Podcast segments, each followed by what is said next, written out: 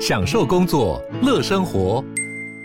就算不在办公室，也能从容应对线上会议。HP Dragonfly 透过专业的 HP Presence 设计，内建降噪及会议快速键，搭配清晰的 Bang & Olufsen 音效，增强音讯及视讯功能。HP Dragonfly 顶级商务笔电，采用 Windows 11专业版，让您在会议中享有最佳的视觉和听觉品质。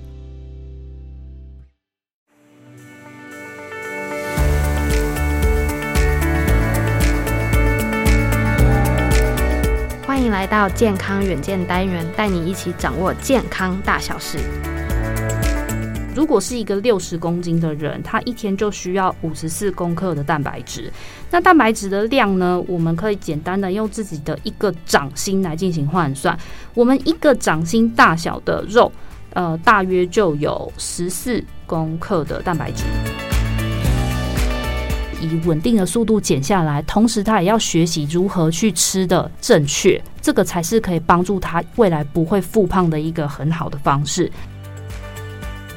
建议他们每天要喝足够的水。那其实你的水如果是补充足够的情况下，你会定期的去上厕所，或者是你要去装水等等的，你就会让自己强迫自己，你还是尽量每半个小时你就可以起来活动一下，不要一直久坐，久坐是真的非常的伤身体的。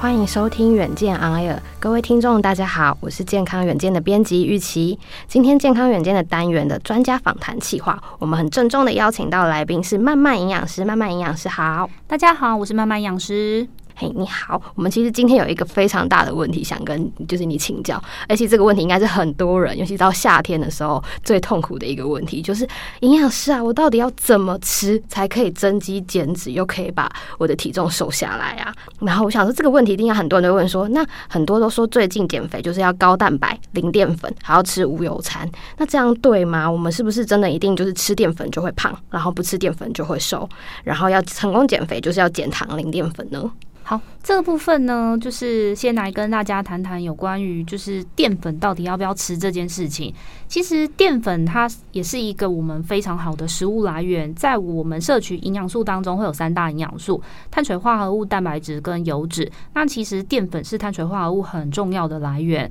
通常会吃到有大家会害怕会有发胖的问题，主要是来自于可能是吃过量或者是吃错淀粉。那才有可能会是发胖的主因。那我们常见就是有很多人，他就想要急于就是在短时间内瘦身，他们就会采用可能是断食，或者是用就是低淀粉，或者是就零淀粉的方式来进行减重。这个我们也常见，就是在像生酮饮食或者是低糖饮食当中会看到。在这个部分执行的时候，在前期一开始真的都会看到体重会蛮快速的下降，但是这个体重下降的来源可能很主要都是来自于水分的流失，因为我们身体当中每个人身体都会有四百到五百克的肝糖。肝糖它其实就是我们身体里面的淀粉。那一克的肝糖它其实会带三公克的水，那一克的脂肪它只会带零点三公克的水。那其实我们在吃不够淀粉的情况下，身体里面的淀粉也就是肝糖它也会消失掉。那它消失掉的时候，就会就是会把水分也一起带离开。这个时候就会看到体重会很明显的有下降了。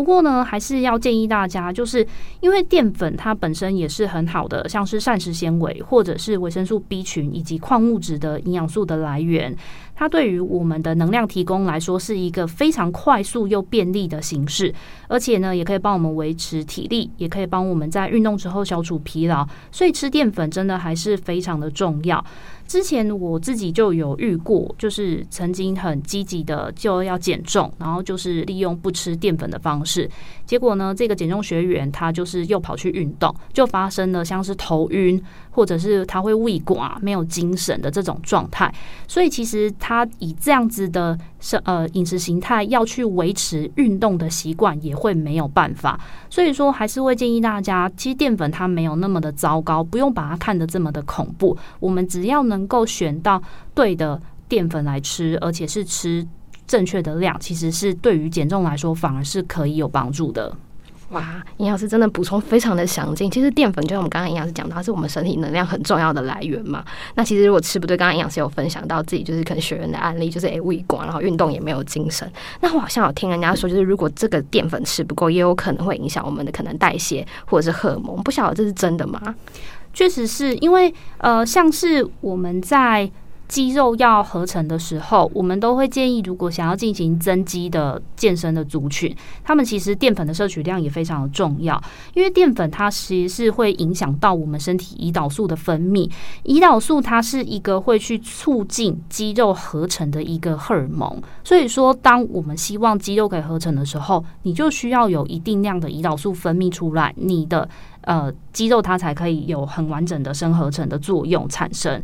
另外呢，就是也要建议大家，就是像过去我们确实有看到研究当中有去比较过低糖饮食跟高糖饮食它的减重的效果。低糖饮食的饮食模式跟高糖饮食比起来，确实它在能量代谢上面每天可以多增加两百到三百大卡。短期来说会有减重效果，可是呢，这种减重效果通常都是在前六个月会很明显而已。超过了一年之后，这种饮食形态其实它是不会有。太明显的减重的效果存在的，而且在长期的研究当中也是有看到，如果呢我们长时间的碳水化合物摄取是低于四十 percent 的话，其实死亡率会增加，而且也没有办法帮我们养成一个很好的饮食习惯，所以还是会建议大家，我们淀粉还是要吃。那如果真的想要减淀粉或减碳水化合物的话，建议大家先减掉精致的糖类，像是含糖饮料啊，或者是西点跟一些。甜点、饼干，或者是高度的加工食品，比如洋芋片，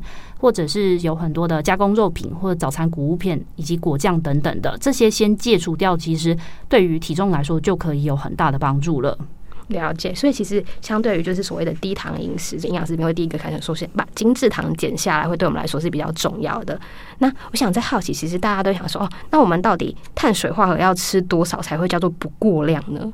好，碳水化合物的部分呢、我会建议大家，如果呢是想要减重的朋友，我们可以先用自己的呃一个拳头来进行量测。就是如果你想要减重，想要控制自己的淀粉量的话，你先每一餐自己吃的淀粉的量不要超过自己的一个拳头大小，先用这样的方式帮帮自己控制住量。然后我们如果说是一般的正常人来说的话，我们在一餐当中的话，我会建议是可以吃到一个半到两个拳头是没有问题的。了解，所以其实用拳头就是一个很好的量测工具，可能大家就是在便当店或是自助餐的时候都可以做一个选择这样子。对，那我想再好奇请教营养师，其实我们刚刚讲到很多淀粉这件事情很重要，那就是少掉精制糖。那大家都说好像吃好的淀粉对我们的身体也比较好。那不晓得在营养师您心目中有什么好的淀粉的来源是哪一些？我们民众可以如何取得呢？好，不论是淀粉或者是食物的选择，我们真的还是都很强调大家就是选天然的原型食物。原型食物就是简单来说，你看到它就是你看得出来它原本是什么样子。像地瓜，你就知道它它原本的形状就那样。可是像如果我们看到的是，嗯，比如说你看到一个贡丸好了，可是它其实它不是猪肉原本的形态啊。就是如果你是看不到它原本食物形态的样子的话，那个就比较不是。呃，原型食物的概念的。那以原型食物来说的话，它的好处会非常的多，包括刚刚我提有提到的，它是很好的膳食纤维的来源之一。那膳食纤维丰富的食物，通常它的升糖指数，就是我们常听到的 GI 值，也会比较低，可以帮我们稳定血糖。而且膳食纤维在补充足够的情况下，对于我们预防像是大肠息肉、大肠癌或者是一些心血管的保护上面，也都是有很好的作用。那再呢，就是因为原型食物。只要是少加工的食物，它除了营养素保留比较多之外，再来就是它可以增加，它通常质地是比较有韧性的。我们会增加我们的咀嚼次数，增加咀嚼次数这件事情其实非常的重要。这个不论是对于我们要产生饱足感这件事情，或者是对于我们牙口健康来说都很重要。因为在日本，他们曾经就有做过调查，自从西方饮食像很多的素食店开始出来之后，那些食物的质地因为太柔软了，所以说我们吃东西咀嚼的时间跟咀嚼的次数，都跟我们传统在吃那种呃以前的便当或定定时来说要少掉了一半。其实这个在长期来说的话是比较容易会增加像是牙周病的风险的。其实对于我们在老年之后的健康状态也会有不良的影响。所以就是其实选择原型植物很重要的点，就是我们刚刚提到的膳食纤维的含量，之后还有一部分就是可以增加我们咀嚼的频率，其实也可以让我们吃饭慢下来。好像也蛮多研究是说可以让吃饭慢下来的话，其实也有助于就是减肥，吃的也会比较少。对，因为其实像我们在吃东西的时候，我们身体里面会分泌出饱足感，告诉我们已经饱了的荷尔蒙。可是这个荷尔蒙它通常是我们在进食之后二十分钟，它才会开始分泌出来，你那个时候才会开始觉得比较有饱足感。所以说有很多人他吃饭吃很快的人，他自己也会有经验，就是哦，我前面吃的很快，可是他不知道自己饱，然后就吃过多，然后过了可能半个小时之后，他就发现说肚子很。撑很不舒服，那就是吃太快的状态。所以说，我们是希望咀嚼次数增加，然后让吃饭的速度慢下来，你就不自然的你会比较早感受到那个饱足感，就不会让自己进食过量。对，所以其实就是像那种享受美食当下的一个氛围是很重要，就是把进食慢下来。对对对，嗯，是。那其实我们刚刚讨论这么多吃的淀粉部分，其实刚刚营养师就回到一个重点，就是其实要减重的话，这个营养均衡很重要，淀粉是我们很重要的能量来源。那既然我们刚刚解答就是这个，其实。低碳饮食不一定是最好最好的一个减肥方式，还是要回归一个长期，然后可能也要均衡饮食会比较好的方式之外，还有一个很常见的减重名词，就是大家觉得，哎、好像高蛋白饮食最近真的很夯哎、大家就说只要吃了就可以增肌减脂，还有特别就是那个乳清蛋白，好像大家只要说哦吃乳清蛋白就跟好像所谓的健身跟肌肉就是一个等号。那想请问这样到底是真的吗？那慢慢养师，你觉得蛋白质到底应该正确的吃法该怎么吃，才可以真的帮我们的对我们可能减重啊，或是我们整体的健康比较益处呢？好，其实增肌跟减脂是两种不一样的饮食形态。就是如果你真的想要达到这样的目的的话。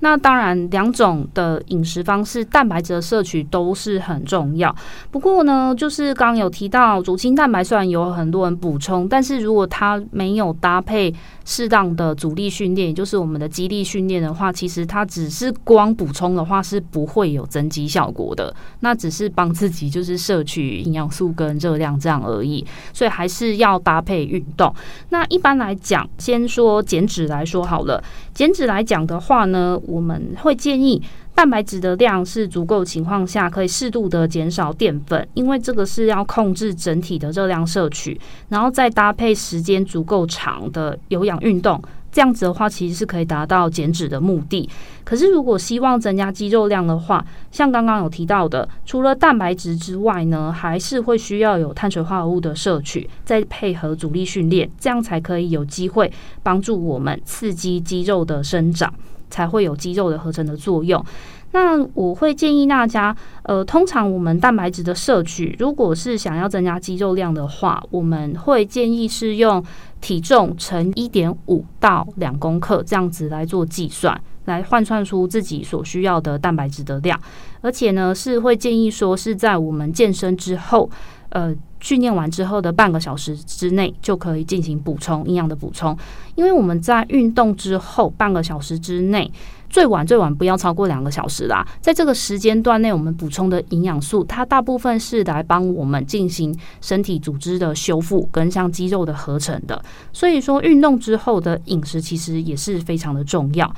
那另外呢，就会建议大家，乳清蛋白它虽然会是一个不错的选择，不过现在呢也有发现到说。如果过量的动物性蛋白质摄取，其实是会增加我们尿蛋白的排出，长期来说对于肾脏真的还是会有负担，像是很容易会增加肾结石、痛风，甚至是慢性肾脏疾病的问题。以慢性肾脏疾病来说，其实这个人口在台湾来讲的话，它的人数是比糖尿病的病人还要来得多的，是我们会需要好好来重视的一个健康问题。所以说，还是会建议大家，除了乳清蛋白之外，我们还是可以选择。的一些植物性的来源，比如大豆蛋白或者是豌豆蛋白，它也都是很好的蛋白质补充品。而且研究发现，只要这些蛋白质的量都补充的足够，就算是植物性来源的这种蛋白粉，它也会有同样的增加肌肉的效果。所以其实吃对蛋白质真的很重要。那其实要换问营养师一个刚刚问题，其实我们刚刚有学到怎么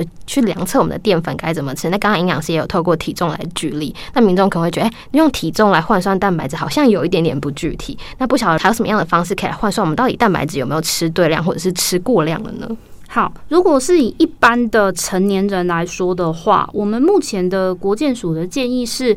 一般健康成年人是用每公斤体重用零点九公克来算的。可是如果是呃七十五岁以上的年长者，因为他们可能消化吸收能力会下降，然后蛋白质需求量会比较多，所以他们是可以用每公斤体重一公斤来换算。那我们就简单来说，如果是一个六十公斤的人，他一天就需要五十四公克的蛋白质。那蛋白质的量呢，我们可以简单的用自己的一个掌心来进行换算。我们一个掌心大小的肉。呃，大约就有十四公克的蛋白质，对，嗯，很具体的一个单位，大大约就有十四公克的蛋白质，嗯。所以说，其实就是大概可以去换算一下，说自己大概要吃多少。如果是希望不要吃过量的话，我们目前国健署的饮食指南当中给大家的口诀就是。豆鱼蛋肉一掌心，这也是一个很好记的方式。就是记得我们就是三餐就是可以吃到一个掌心的豆鱼蛋肉，然后如果呢早晚再搭配有喝各一杯两百四十毫升的乳制品，其实蛋白质的量都一定是足够的。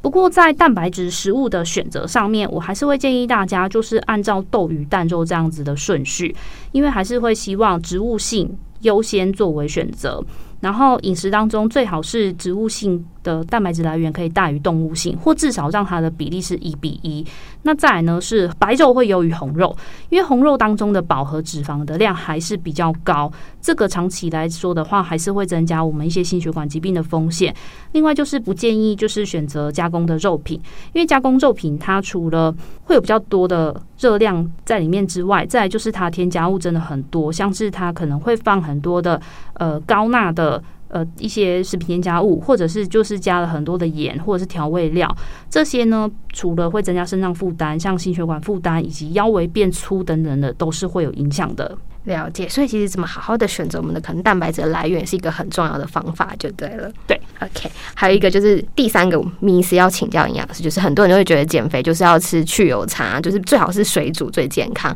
好像把这个多余的油脂去掉，身上的油也可以跟着不见了。那不晓得营养师真的是减肥就不可以吃油吗？还是会让身体更不健康呢？不吃油的话，真的会让身体更不健康，因为油脂真的是一个很好的、很重要的。营养的来源，像我们平常饮食当中要补充到的脂溶性维生素 A、D、E、K，它就是会存在于油脂当中。所以说，我们油一定要吃，而且呢，食物当中有存在一定量的油脂，它可以提供我们饱足感，还有食物的美味程度。就是因为你如果少油脂，其实就是吃起来是真的卡不饱味，也吃不饱，你会很容易饿。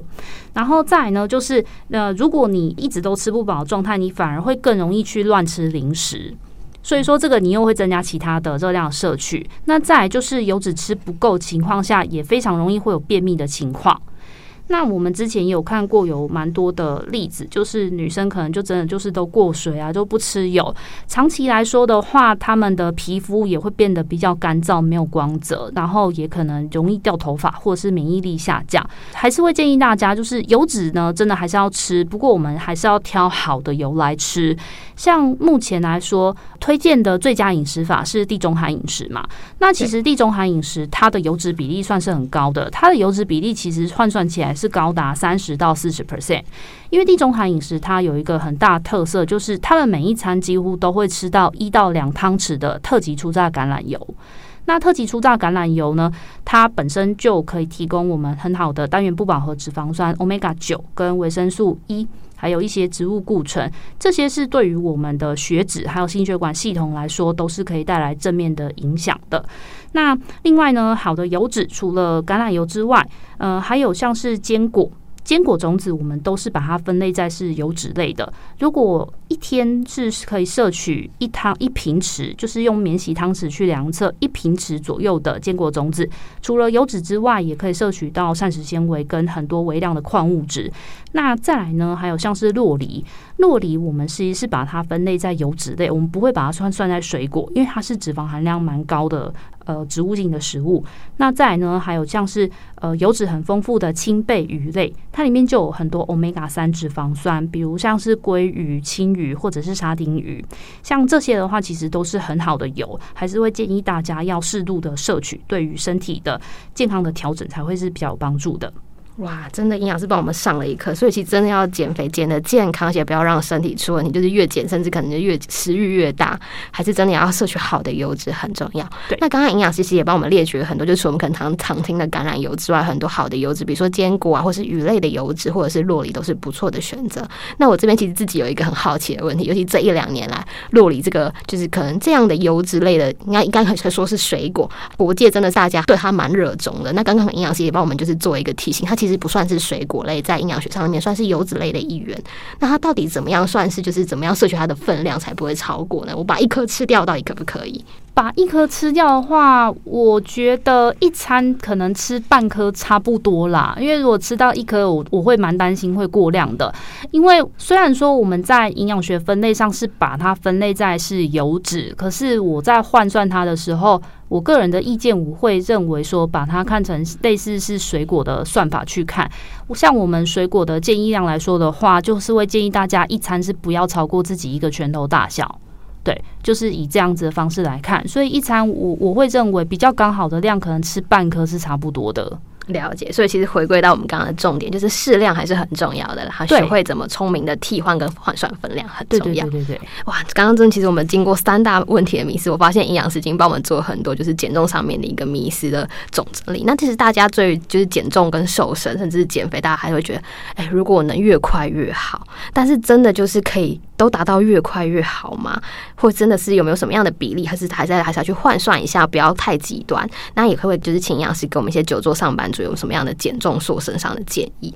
好，减重速度来说，目前比较健康理想的速度是每公斤体重零点五到一公斤。这个数字可能一开始听你会觉得很小，可是如果你认真的做，你一个礼拜就能减一公斤，一个月就是四公斤了，其实是很惊人的。那呃，很多人他其实会追求要快，可是我们目前看到的案子啦，就是如果他前面就瘦很快那种，他其实呃，第一个是他很容易就会遇到停滞期，因为我们的身体一直以来它都是在追求一个恒定的状态，像比如我们的体温要恒定，我们的血压要稳定，然后我们的血糖也要呈现在一个恒定的状态，体重其实也是。当你在短时间内你让它有这么大的变化的时候，你的身体它会开始有警讯，它会以为说。诶，是不是你遇到了什么很严重的状况？比如说你是饥荒吗？还是说你遇到什么很危险的情况？会不会缺粮食等等的？它就会帮你开启节能模式。所以很多人在这个时候呢，他的代谢会开始先下降一点，他的体重的下降速度就会开始停滞，他就会停在那个状态。这个时候，很多人他没有办法熬过这个停滞期的时候，他就会放弃了，所以反而减重不会成功。那再来呢，就是呃，很多前面减很快的人呐，他其实他复胖也非常的快，因为我们在减重的部分来说的话。呃，体重降下来当然是我们很重要的目的。可是像我自己减重班的学员，我会很希望说他们是要可以去认识食物，你要会学习去认识食物，不要当食盲。因为我们很多的呃很多人他其实会越吃越胖，是因为他根本就不认识这个食物，他不知道说这个食物要怎么分类，分量怎么去区分，他呈现在一个食盲的状态。所以以这样子的饮食形态，就算他现在瘦下来，他之后如果恢复以前的饮食，他还是会变胖。我们不希望这种事情发生，所以我们会希望说，他是以稳定的速度减下来，同时他也要学习如何去吃的正确，这个才是可以帮助他未来不会复胖的一个很好的方式。那再来就是说，快速减重这件事情，很多人会遇到，就是他的皮肤会变得很松弛。如果他没有搭配运动的情况下，他就会发现说，哦，自己的肚子怎么皮变得很松，或者是身上的手臂的肉变得很松。那个之后又要再透过其他方式来进行处理，其实又会增加了另外一种的负担。所以还是会建议大家，我们用缓慢的方式，呃，也不是缓慢，就是用自己。呃，我们身体可以适应的速度来减，才会是最好能够适应的。那另外呢，就是对于久坐的上班族来说。真的还是会建议大家，我们最好啊，就是尽量每半个小时还是要站起来活动一下。因为前几年就有加拿大的研究，他们就发现到说，他们针对十四万人去追踪长达九年，他们发现平均每天如果久坐八个小时的人，他们罹患中风的几率会是平均久坐四个小时的人的七倍。另外呢，日本他们也有用过超音波的仪器去做过检测，他们发现说，只要你久坐不动大约三十分钟，你小腿肚上方的血流速度就会减慢一半了。所以对于我们整个身体的循环来说，是是会有很大的不良影响。我会建议大家，就是呃，像我都会让我减重班的学员，我会建议他们每天要喝足够的水。那其实你的水如果是补充足够的情况下，你会定期的去上厕所，或者是你要去装水等等的，你就会让自己强迫自己，你还是尽量每半个小时你就可以起来活动一下，不要一直久坐，久坐是真的非常的伤身体的。了解，所以这种就是学会怎么样正确吃，然后让身体达到一个慢慢的平衡，就是尽量避免久坐很重要，动起来也是很重要的。对，是，而且我们刚回扣到刚刚提到的增肌减脂，真的还是要好的有氧运动跟重量训练，才会让它肌肉长出来这样子。对，是。那我想再好奇一下，营养师，刚刚我们提到喝水，其实，在就是您对于减重班学员是一个很鼓励的行为，可以让他们动起来，也是因为就是排尿量增加，就可能上厕所次数增加，也会动起来。那不晓得我们到底就是减重组，或者是我们一般人到底要喝多少水，或者来的比较恰当呢？呃，如果是需要进行体重控制的话，我会蛮建议大家就直接用自己的体重，然后去乘以四十来换算自己的饮水量。假设是一个六十公斤的人，他一天就是需要喝到两千四百毫升。那喝水的部分呢，还是会建议大家正确的喝水方式也非常的重要。呃，因为我之前就有遇过一些学员，他们可能就就想说，哦，我今天还没有达标，结果一个晚上就马上灌完一千毫升的水，其实这是一个错误的方式。饮水量来说的。的话，我们目前是建议一个小时之内是不能超过一千毫升，就是需要是分次缓慢的补充。补充的呃速度呢，其实可以观察自己尿液的颜色。我们尿液的颜色是希望让它维持在淡黄色的状态。如果你发现你的尿液的颜色都是一直呈现在透明的状态，那证明你真的是喝太快了。所以说，其实慢慢的喝，其实你的身体才可以有很好的代谢。那再就是说，呃，如果短时间内你一口气就喝超过五百毫升，之前也有呃学者他们有去做过研究，他们就是让健康的人一次就喝超过五百毫升的水，再对他们的肾脏去扫超音波，就发现他们的肾脏会有一点些微水肿的状况。其实你若真的是短时间内这样摄取这样的液体，其实真的还是会对肾脏会造成不良的负担。哇，其实所以真的过犹不及啦，就是还是要适量的饮水很重要。对对，那其实我们刚刚讲到这么多问题，相信大家对就是减重的概念应该有更新了。那其实最重要，其实我们现在录制的时间还有播放时间，离中秋节好像也蛮近了。尤其是上班族，很多民众都可能厂商之间啊，或者是客户之间，会有一些互相往来，一些做一些小小的，比如说月饼啊、零食的交换。那我想好奇，就是面对这些月饼啊跟零食的这些波供给，慢慢营养师你会给这些可能有减重需求的朋友们有什么样的建议？要怎么吃才可以才满满足一下就是嘴馋的欲望，但又不会变胖呢？好，最好的方式当然是不要吃。对，不过呢，就是我自己有观察过啦，就是如果真的家里面的月饼跟零食量真的太多，然后你又真的吃不完，真的不要为了就是要把它吃完而硬塞，其实这都是对身体增加负担。呃，其实目前呢，在很多的 social media 上面都会有一些像是剩食社团，我们是可以把这些就是多的食物吃不完的东西，是可以拿去分给需要的人的。那再来的话呢，就是如果真的要吃的话，我会建议像是月饼这种高糖分的食物的话，我们可以把它放在早餐来吃。那放在早餐来吃的话，我不建议就是单纯就只吃月饼哦，我会建议你要吃这种高糖分食物的时候，你要先吃一颗蛋。哦，这是为什么呢？因为呢，像是固体的蛋白质食物，或者是像是呃丰富的膳食纤维的食物，它水溶性膳食纤维的食物，像这些食物呢，它本身都会影响到我们胃排空的速度。胃排空的速度，我们让它减缓下来，就是让食物在胃里面停留时间延长的话，嗯，对于我们血糖的稳定来说是会有帮助的。它其实是会影响到我们三十 percent 饭后血糖，其实影响幅度蛮大的。那我们血糖如如果稳定的话，其实这个对于呃脂肪的累积来说，也会比较的，也会比较减缓，也会让我们比较有饱足感。所以所以说，我会建议大家先吃一颗蛋，然后再吃一个月饼。那月饼在吃的时候，一天真的最多一块就好了，然后尽量是不要超过直径不要超过五公分的那一种。对，就是尽量是小块的，然后一天不要超过一颗。对啊，所以就是稍微满足一下节庆的氛围，但又不过量的好方法，就是可能要控制量。还有刚刚就是营养师教的小秘诀，如果在吃这些糕点前，把它放在早餐这个时段，然后搭配一点，可能说哦，比如说一颗茶叶蛋啊，好的蛋白质，或是一杯无糖豆浆的好的蛋白质，就是一个不错的选择，帮胃先打底这样子，嗯，可以避免就是血糖飙升。那再来还有想再请教营养师一个加码问题，就是其实中秋节还有一个非常应景、非常应景的活动，就是吃烤肉跟烧烤。对，那尤其这几年哇，台湾可能这种烧烤类的餐厅真的是哇雨后春笋，一直不停的冒不停。那真的在吃的时候有什么样的方法或什么样的顺序，其实也可以稍微减少我们的负担呢？嗯。在烤肉或者是烧烤的时候，还是会建议大家，就是蔬菜还是要多烤一点呐，就是不要就是真的整盘全部都是肉。然后另外呢，也是可以增加鱼类海鲜的比例，因为像是鱼类跟海鲜，它里面的不饱和脂肪酸还是比较高的，它跟红肉比起来，还是会呃是一个比较优质的选择。